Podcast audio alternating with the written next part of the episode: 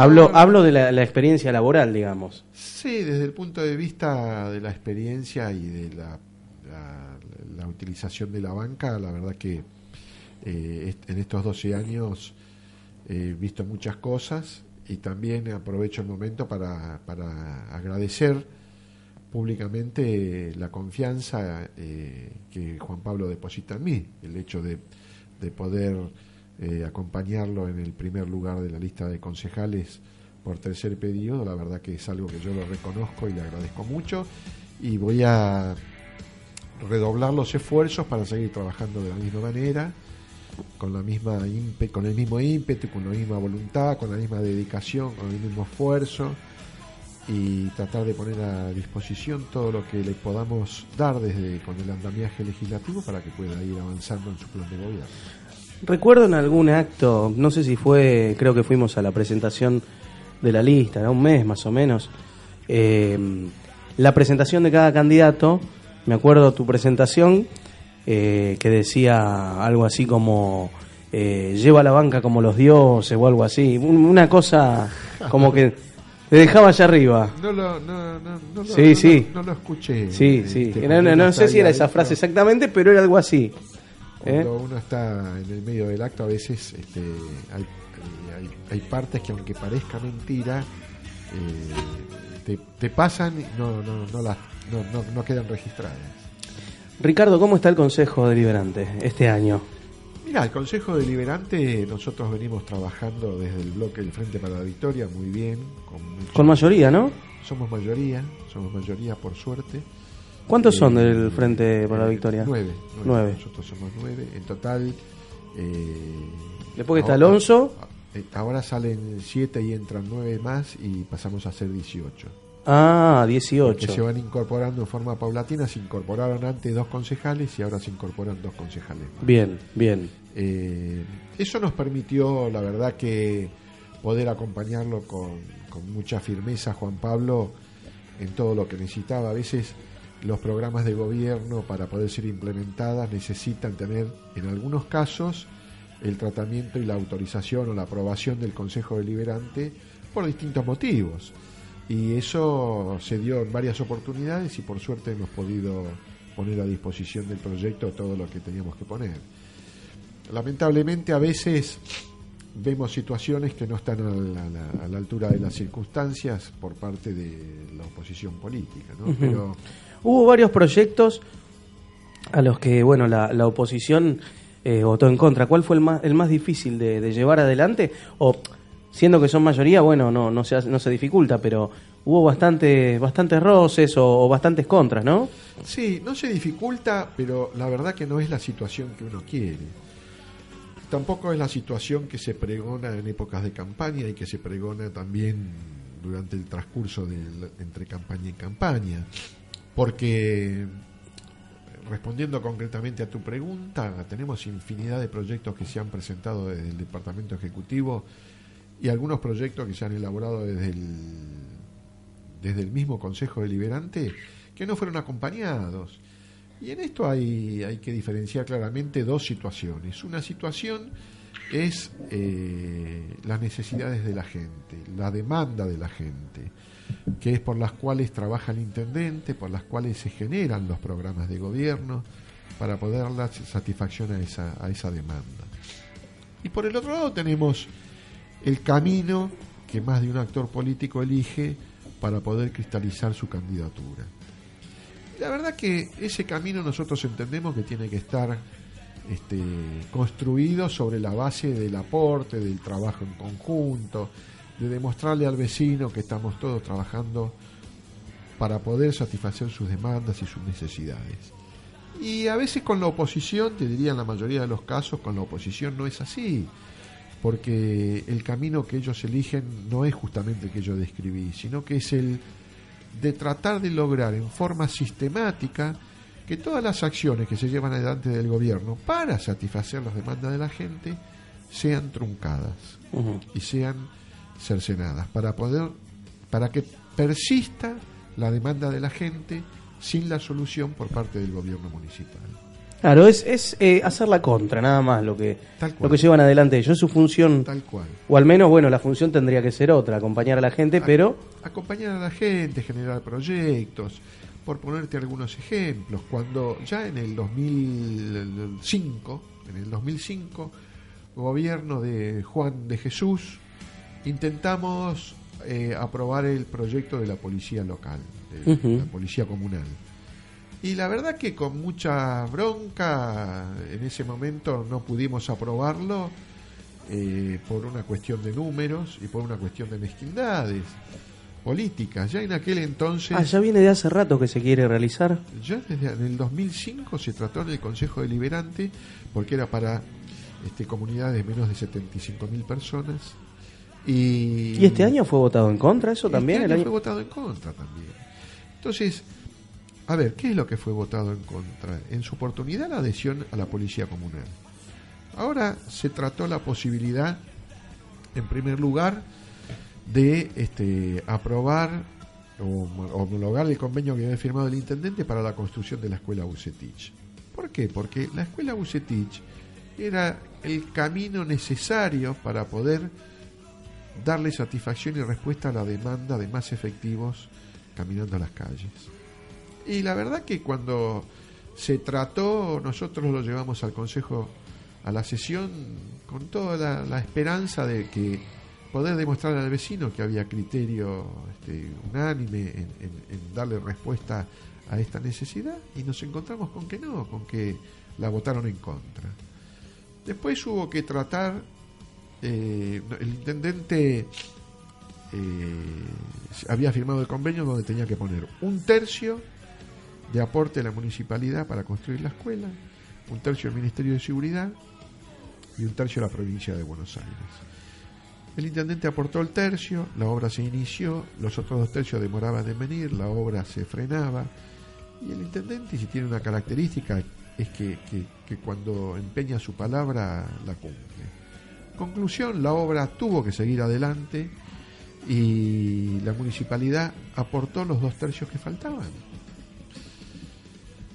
Obviamente después hubo que tratar en el Consejo Deliberante una adenda al convenio que había firmado el intendente, porque se había aprobado por el voto en contra de la oposición firmar el convenio con un tercio de aporte y el intendente después había aportado los tres tercios. Claro. Entonces hubo que tratar la adenda al convenio firmado. ¿Cómo la votaron? En contra también. Y la verdad que cuando se firmó la adhesión a la policía local, también la votaron en contra. Y eso es lo que nos permitió, nosotros antes teníamos 200 efectivos caminando por las calles de nuestras localidades. Y hoy con toda esta situación de la escuela de policía, los efectivos que se han incorporado, la policía local que se aprobó, tenemos aproximadamente 800 efectivos caminando por la calle. Y vamos a pasar a fin de año aproximadamente a 1000 efectivos, que son la cantidad de efectivos policiales que teníamos en el verano con el operativo Sol.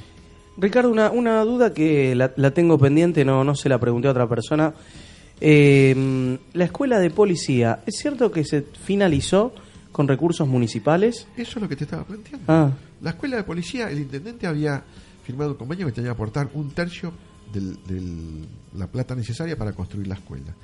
El otro tercio lo ponía el Ministerio de Seguridad y el otro tercio la provincia de Buenos Aires. y hubo un tercio que no, no, no llegó. Hubo el tercio, los dos tercios que correspondía al Ministerio de Seguridad y a la provincia de Buenos Aires no llegaron. Claro, El intendente arrancó la obra poniendo el tercio que le correspondía. claro, claro, como para arrancarla. Los otros dos tercios no vinieron nunca. Entonces, el intendente no frenó la obra.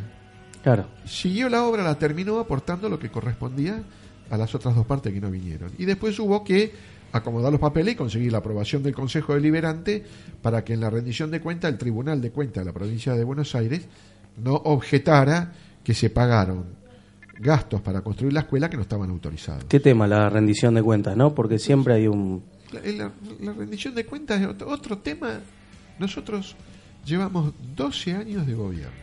Sí, El 10 de diciembre del 2015 cumplen los 12 años de gobierno.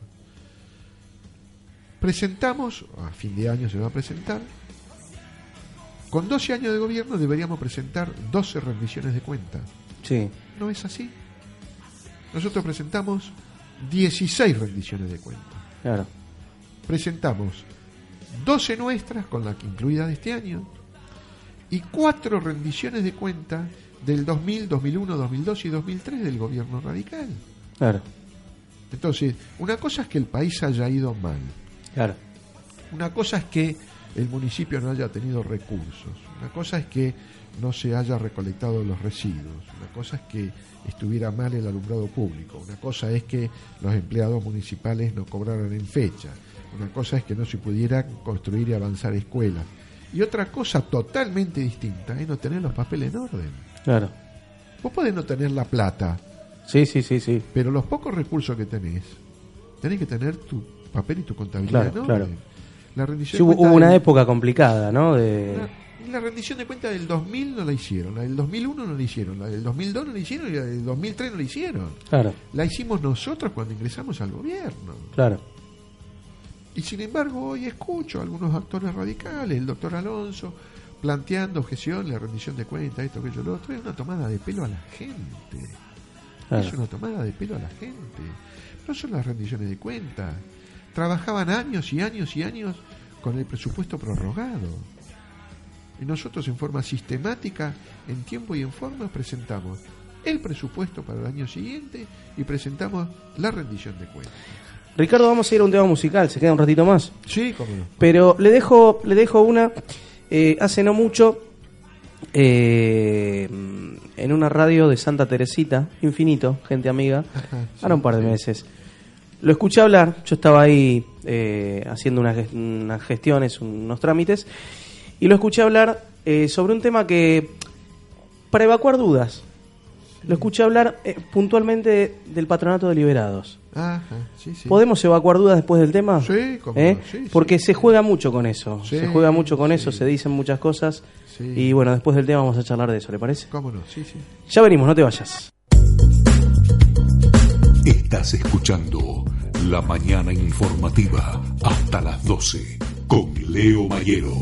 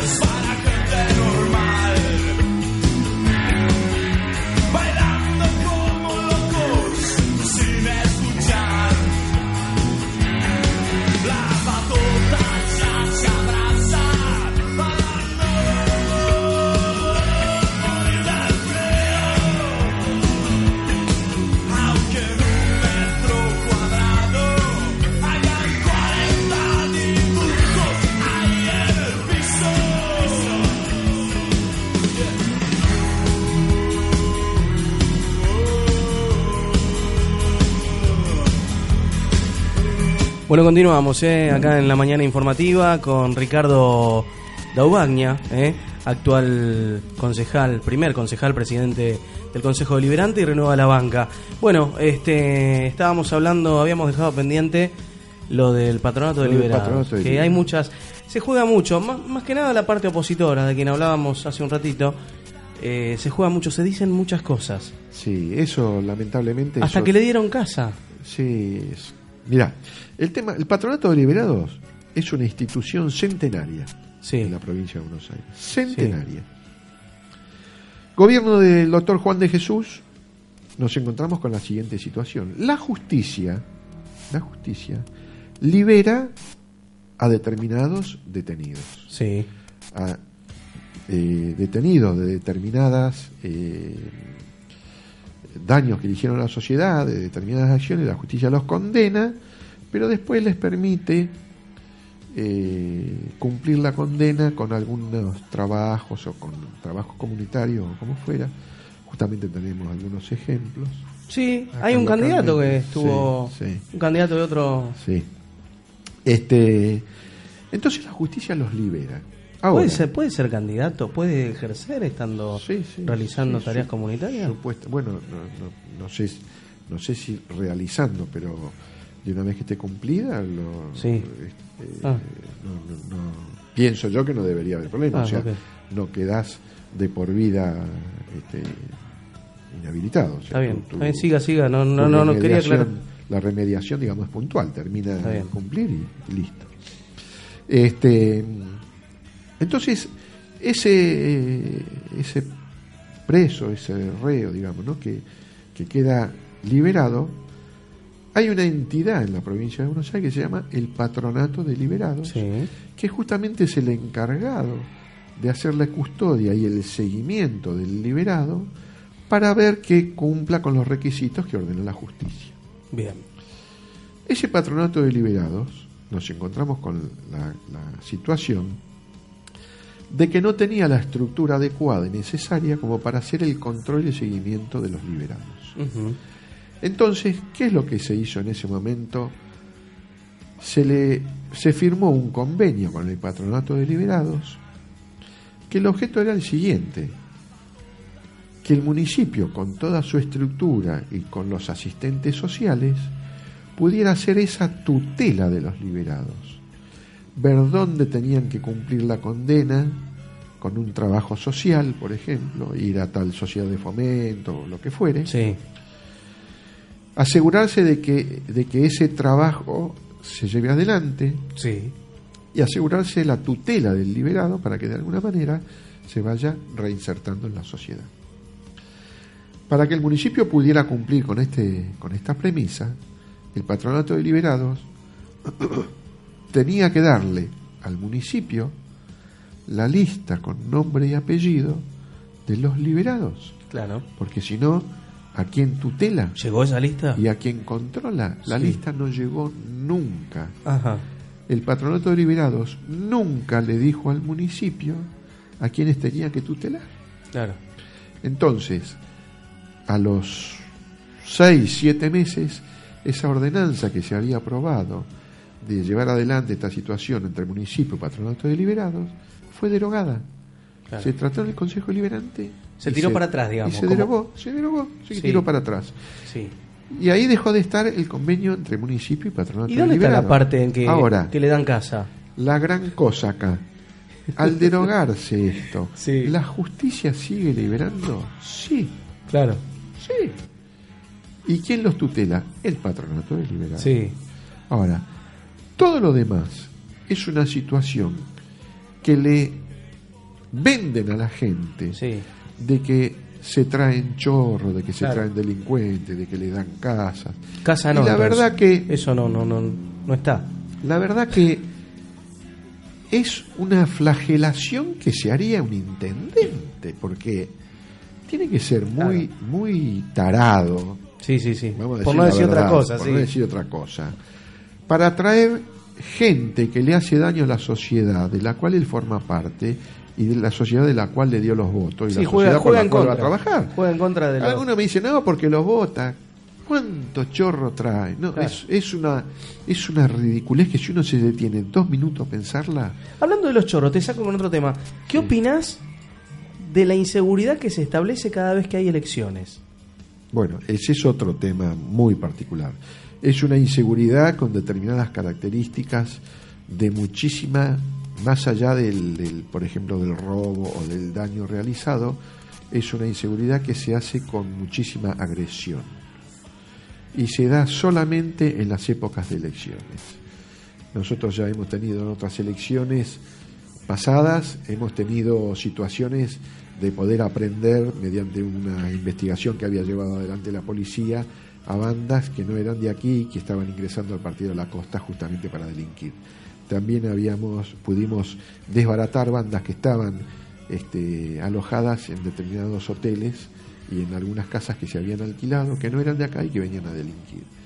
Pero bueno, estas situaciones son las que se van planteando por... por eh, es lo que yo te decía al comienzo de la charla. Acá hay dos situaciones. Una, las necesidades y la demanda de la gente, que hay que trabajar y Juan Pablo se pone al frente de esto para poder llevarlo adelante. Y la otra es el camino que elige la oposición para poder llegar. ¿Qué camino elige la oposición? Que la demanda del vecino siga estando insatisfecha. Y en esto utiliza cualquier herramienta. Claro. Y la verdad que nosotros no es nuestro punto de vista. Sí, pero herramientas que perjudican a- al, al vecino, digamos. Totalmente. A ver, eh, re- renovación de la flota del transporte público de pasajeros, Sí. votada en contra. Costanera de San Clemente, votada en contra. Ampliación de la red de gas, votada en contra. Eh, renovación de las concesiones en playa, que vencieron, votada en contra. Eh, renovación de las concesiones a los vendedores ambulantes y la Asociación de Vendedores Ambulantes, votada en contra. Escuela de Policía, votada en contra. Adición a la Policía Local, votada en contra. Sí, todo. Adenda a la, a la Escuela de Policía, votada en contra. Pero esto es una... Mira, la política, la política es una suma o es una sucesión de eh, hechos concretos. Entonces, vos analizás los hechos concretos y te va dando claramente la definición de la política que implementa. Y a eso me remito. El procrear, votado en contra. Eh, hubo un crédito que había sacado el intendente Magadán en el banco hipotecario Sí. que por distintas situaciones, por la situación general del país, quedó impago. En algún momento saltó ese, ese incumplimiento en el banco hipotecario, justamente hubo que salir al frente de esa situación, por lo cual vino al Consejo Deliberante un convenio que había firmado el intendente con el banco hipoteca- hipotecario para pagar en cuotas esa deuda que había quedado de gobiernos anteriores. Lo votaron en contra los 400 kilómetros de la red de gas que se han hecho en la ampliación de la escuela de gas, de la, de la red de gas. La votaron en contra. Hay un polo industrial en- entre la Lucila y San Bernardo del Sí, sí. Bueno, cuando se trató la- el polo industrial, lo votaron en contra. Cuando se trató la regulación del polo industrial, el funcionamiento, lo votaron en contra. Y hoy ahí, ahí se está haciendo una terminal pesquera con túnel de frío para los pescadores artesanales. Hoy ahí están funcionando unas cooperativas textiles que están arrancaron haciendo algunas tareas y algunos trabajos para los hospitales y para este, la, la industria hotelera del Partido de la Costa y hoy están trabajando para firmas de primer nivel a nivel nacional y mandando le mandan el trabajo se cose y se devuelve la prenda hecha bueno cuando se trató eso lo votaron en contra Claro. claro. Eh, que muchas cosas se pudieron hacer, realmente, pues ustedes son mayoría como... y, como y muchas cosas se pudieron hacer porque la gente en su voto logró cristalizar una mayoría del Frente para la Victoria que le permitió de alguna manera al, al intendente poder ir avanzando en todas estas concreción de Claro. situaciones. A ver, eh, acá se hicieron 14 escuelas. Acá se aprobaron el año pasado aproximadamente 250.000 metros cuadrados de construcción. Y sin embargo, cuando se trató la ordenanza que delimitaba la cantidad de unidades por lote para mejorar la construcción, para que no se hagan se sigan haciendo un montón de unidades en un mismo lote y queden todas amontonadas, lo han votado en contra. Y hoy es lo que va del año, porque esa ordenanza limitaba eh, y frenaba la construcción y la gente de la construcción se iba a morir de hambre y se iba a parar la construcción. 250 mil metros cuadrados se aprobaron. sí, sí, sí. Y este año, en lo que va del año, ya llevamos más de 170 mil metros cuadrados de construcción aprobados. Claro. Eh, en el 2003 había eh, aproximadamente ¿no? 11 ofertas educativas en el Partido de la Costa. Y hoy hay más de 40. Claro. Eh, eh, cuando en la elección anterior, me acuerdo que se estaba trabajando en la instalación de la Universidad de Buenos Aires en el Partido de la Costa. Y le metieron a la gente mecha diciendo esto es un bluff, esto es una bomba de humo, se termina la elección y la universidad se va. Y la universidad no solo no se fue, sino que hoy están estudiando Sumó, sumó. nuestros hijos. Sí, sí, sí, sí. Este, y, y- y en la Universidad de Buenos Aires.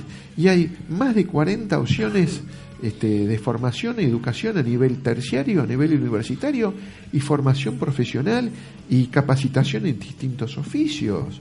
Los de 150.000 metros cuadrados de construcción, más los 170.000 metros cuadrados de construcción que se han hecho ahora, y los 250.000 del año pasado que no se terminaron porque las obras continúan de un año a otro.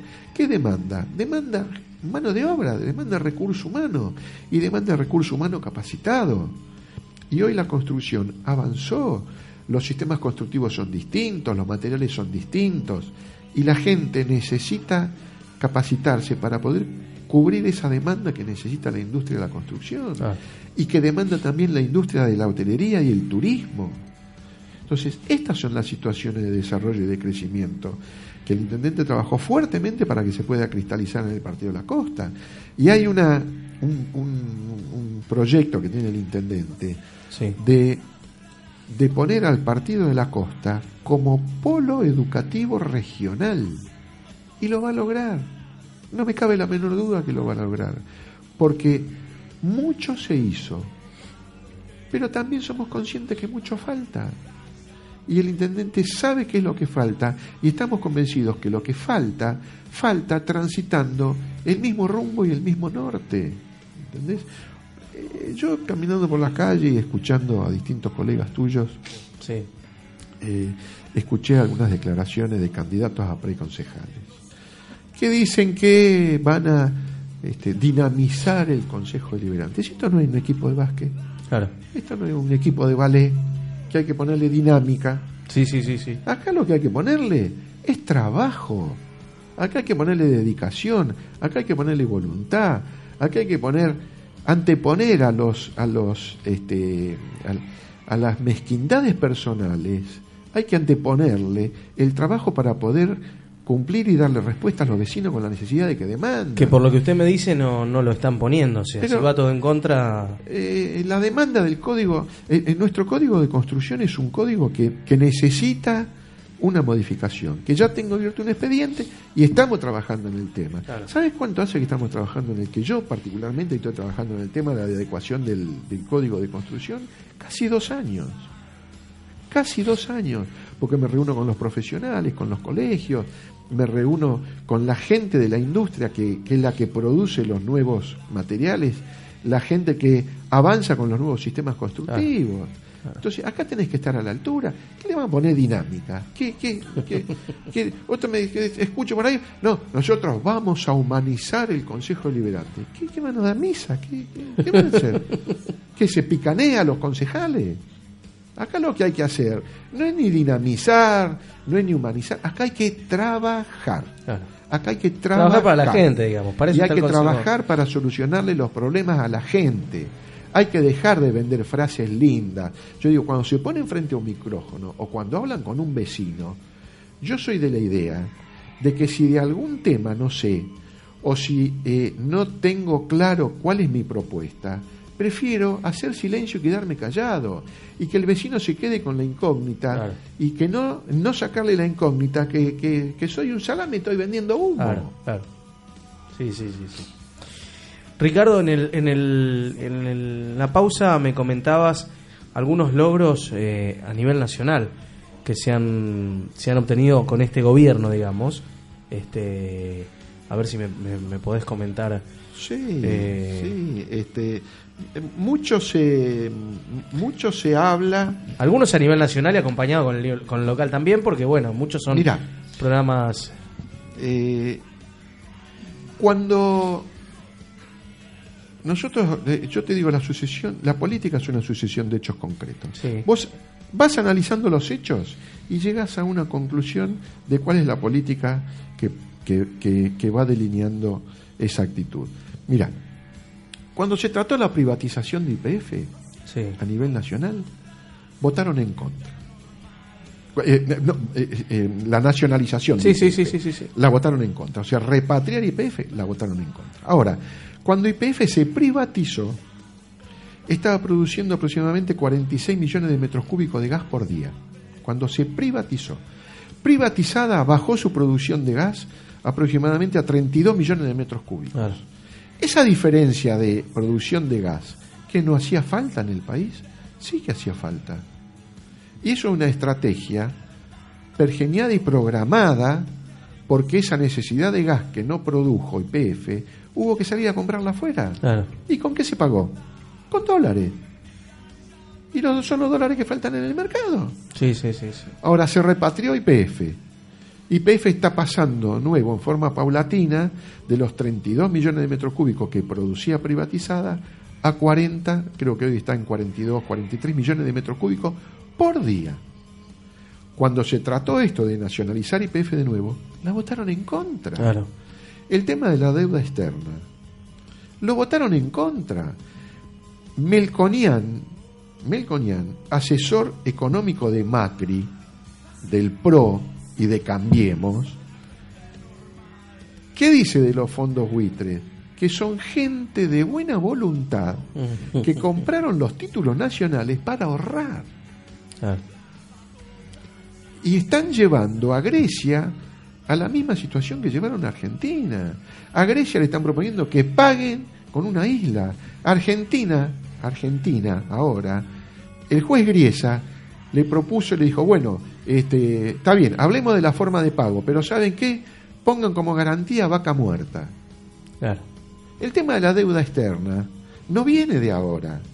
El tema de la deuda externa viene del año 1824, cuando Rivadavia, ministro de gobierno de la provincia de Buenos Aires, le pide a Inglaterra como préstamo un millón de libras esterlinas. Y del millón de libras esterlinas, de movida se llevaron el 50% por gestión y por comisiones.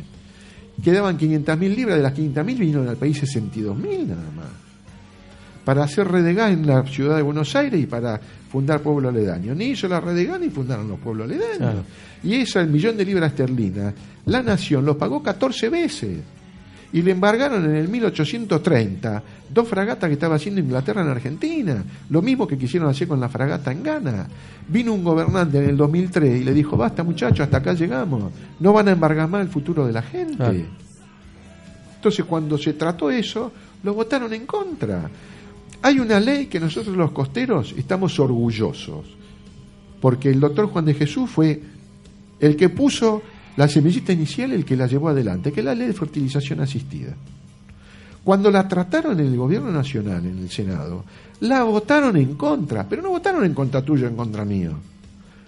Preguntate a favor de quién votaron Claro, claro. votaron a favor de los pulpos económicos y de las grandes concentraciones económicas, que son las que manejan las prepagas y la salud de la gente en la Argentina, porque son los que tenían que salir a cubrir la demanda económica de aquellos que necesitaban la fertilización asistida. Claro, claro, Y en un año en la provincia de Buenos Aires nacieron 800 chicos. claro. ¿Cómo la votaron? En contra. Entonces te puedo nombrar infinidad de situaciones, infinidad de situaciones que han permanentemente ido votado en contra. ¿Vos te acordás? Sos joven.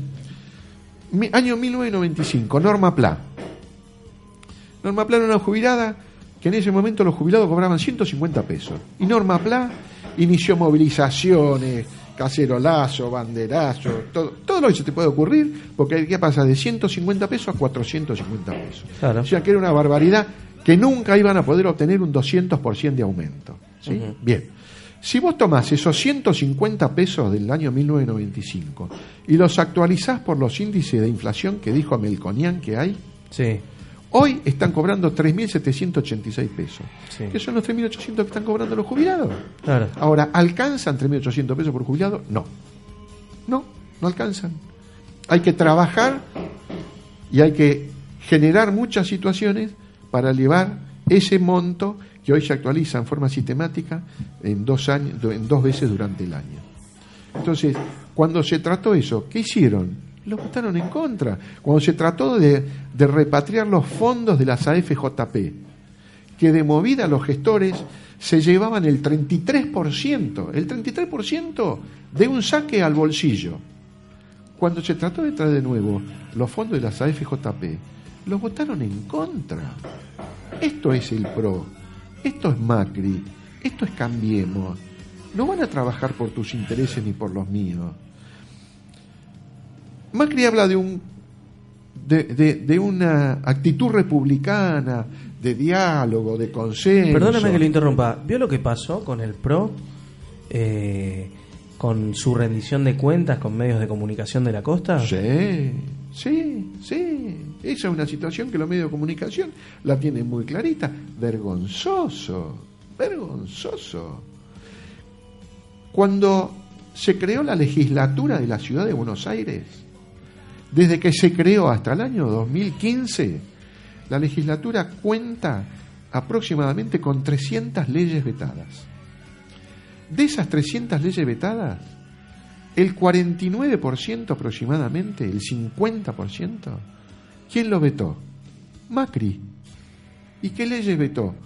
Vetó la ley de, ayuda a las empresas fundidas en el 2001, la ley de asistencia integral al aborto no punible, la votaron, la, vetó, ¿eh? vetó la ley de emergencia habitacional, entonces, ¿de, de, de qué me vienen a hablar de que van a defender los intereses de la gente? Y esa situación a nivel nacional te la traspolo a nivel local, porque ya te he comentado todo lo que votaron en contra. Claro. Ricardo, ¿sabemos? Ah, me Sí. habías preguntado, Sí. que quedó inconcluso, Sí. este, me habías preguntado que te enumere algunos logros. ¿no? Yo hasta Sí. ahora te enumeré algunos logros diciendo cómo ha trabajado la, la oposición. Pero mira, te, te voy a nombrar. Nulidad de las leyes de punto final y obediencia de vida. Logro del gobierno. Pensión y obra social para veteranos de Malvinas. La moratoria previsional. La moratoria previsional es otro logro, otro gran logro del, gobierno nacional. La reestructuración de la deuda externa, el pago al Fondo Monetario Internacional, la recuperación de la aerolínea, la, re- la recuperación de las AFJP, la ley de movilidad jubilatoria, la repatriación de los científicos, la creación del UNASUR, eh, la ley de medios audiovisuales, televisión abierta, eh, fútbol para todo, asignación universal por hijo. La asignación universal por hijo son 836 pesos por hijo. El gobierno de Macri tiene un programa que se Hay, llama... hay un candidato que no estaba de acuerdo y ahora la- dice que la, la va a modificar. que la va a modificar, pero ¿sabés qué? Si vos analizás los reportajes Se ve que se le, anteriores, se le- se le fueron en contra Pero- medio, medio país. si, si vos analizás las declaraciones de Macri, en un momento dijo que él iba a reemplazar la asignación universal por hijo por el plan Ciudadanía Porteña. El plan Ciudadanía Porteña son 386 pesos claro, por familia. claro. Estamos hablando de 836 por hijo. Eh, la ley de matrimonio igualitario, otro logro del gobierno. El programa Conectar Igualdad, otro logro del gobierno. Eh, hace 12, 13 años estábamos repartiendo, 14 años acá, las cajas del pan. Hoy, ¿sabe qué le estamos dando a los chicos para acceso al conocimiento internacional? Computadora. claro. El, el estatuto del peón rural. El peón rural no tenía estatuto. Lo hizo el gobierno nacional. La inauguración de, de Tecnópolis, la recuperación de IPF que te nombraba antes, el programa Procrear. El programa Procrear. El, la mayoría de los créditos que dio el Banco Hipotecario desde que están fundados, los dio el ANSES con el, banco con el programa Procrear. La ley de identidad de género, el régimen laboral, las empleadas domésticas. Empleada doméstica hubo siempre. Hubo siempre. Cuando salió la ley de previsión este, jubilatoria, que se pudieron incluir millones de abuelos, el 80% de los que estaban sin jubilación se pudieron incluir de esta manera. Te dicen, eh, no aportó nunca. ¿Cómo va a aportar si no tenía régimen laboral? ¿O no había empleada doméstica? No había empleada doméstica. El régimen laboral para las empleadas domésticas lo puso este gobierno. El Código Civil y Comercial que arrancó el primero de agosto. Otro logro del gobierno. Eh, eh, los precios cuidados, Procreauto, la recuperación de ferrocarriles. La tarjeta sube. Sí, sí, sí. Que la utilizan en la ciudad de Buenos Aires ¿Cómo en su gran eso, mayoría. eh? Sí, sí, la verdad que Eh, reduce. La, la, la usa la tarjeta sube la, la, la gran mayoría de la gente que votó al PRO en la ciudad de Buenos Aires. Entonces, todos estos logros, que fueron un acompañamiento a las necesidades de la gente, del gobierno nacional, son los que tenemos que tener presente en el momento de emitir el voto. Acá nosotros, Juan Pablo tiene muy claro qué es lo que falta. Tiene muy claro qué es lo que quiere y cómo lo va a hacer. Nosotros necesitamos el acompañamiento de la gente para poder continuar con esta senda de crecimiento. El intendente Juan Pablo de Jesús dejó en el Partido de la Costa una impronta muy particular que otros intendentes nos la han dejado. En el tema que quieras tratar. Infraestructura para el turismo, acá tenemos en San Clemente lo que es la costanera. Sí. En la salud, acá tenemos en San Clemente lo que es el hospital. Lo que es el hospital y lo que era el hospital. Lo que era el sistema de salud. Porque muchos me dicen, no podemos mirar el pasado. Sí, tenemos que mirar el pasado. Porque si no miras el pasado, estás condenado a repetir otra vez los mismos errores. Claro. Acá no había sistema de salud. Acá no había ambulancia para llevar a la gente de un lado al otro. El natatorio, Sí. una utopía que teníamos todos los costeros para que nuestros hijos pudieran aprender natación. Bueno, si algún día tiene la deporte. posibilidad, Ricardo, eh, alrededor de las 8 de la noche, porque es de noche en invierno, eh, en, en la avenida Naval se ven todas las luces, ¿no? De, veo que está el natatorio Sí, y después el centro deportivo. Yo un día saqué una foto porque me impresionó la cantidad de vehículos estacionados. ¿Cómo lo utiliza la gente?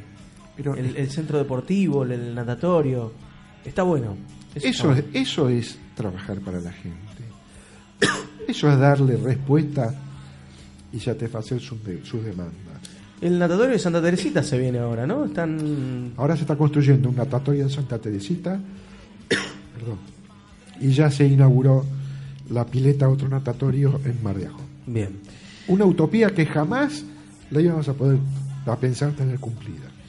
Ricardo, sabemos que tiene que seguir eh, este, trabajando. Eh, le agradecemos su visita, pero eh, no sin antes, no nos vamos a ir sin antes. la última pregunta, que es la que le hacemos a todos los candidatos. Sus palabras para el vecino para este 9 de agosto. Nosotros necesitamos que el vecino, que el vecino vuelva a depositar su confianza en este proyecto de gobierno que encabeza Juan Pablo. Por todo lo que te venía contando, nosotros necesitamos, el partido de la costa necesita tener otro periodo más de crecimiento, de desarrollo, de trabajo continuo, de esfuerzo, de dedicación, para trabajar en pos de ese desarrollo y de ese crecimiento que necesitamos y queremos todos los costeros. Nuestra principal industria es el turismo. Nosotros no salíamos ni siquiera en los pronósticos del clima. Hoy venimos de una temporada, de una temporada en donde superamos récord histórico la cantidad de turistas que nos visitaron. Venimos de terminar la temporada más larga de la historia del Partido de la Costa. Y eso no es por casualidad. Venimos de tener en la temporada en enero y febrero más de 600 horas en vivo en canales de aire privados y de aire. Toda esta situación es la que permitió el desarrollo, es la que fomentó para los 250.000 metros cuadrados, más los 170.000 metros cuadrados de construcción, para que los hoteles funcionen en los fines de semana fuera de temporada, para que los hospitales puedan estar, para que se pueda concluir esto de trabajar fuertemente para que en el Partido de la Costa tengamos gas 100%, agua 100% y cloaca 100%, para que se sigan desarrollando nuestros hijos acá, para que ya ahora pueden estudiar, que aparte puedan desarrollar su familia y cumplir sus expectativas, para que el Partido de la Costa pase a ser un polo de desarrollo educacional regional, que vengan de otros lados a estudiar acá y que de la misma manera, como tenemos el turismo en el verano, tengamos en la contratemporada un polo educativo que nos permita seguir avanzando, seguir creciendo, seguir desarrollándonos y seguir logrando el ingreso de capital, que es lo que le permite a la gente poder crecer económica y socialmente. Así que por todo esto necesitamos y le pedimos al vecino que redoble la confianza que puso en su momento con Juan Pablo. Sabemos que algunas cosas hay que corregir. Sabemos que algunas cosas todavía faltan terminar y sabemos que algunas situaciones hay que encarar y darle para adelante. Pero en eso estamos trabajando. Muchas gracias, Al Ricardo. contrario, gracias a vos, muy amable. Vamos a una tanda comercial y enseguida venimos nosotros con más Mañana Informativa. Ricardo Daubaña en el aire de la radio. Ya venimos. Cosas raras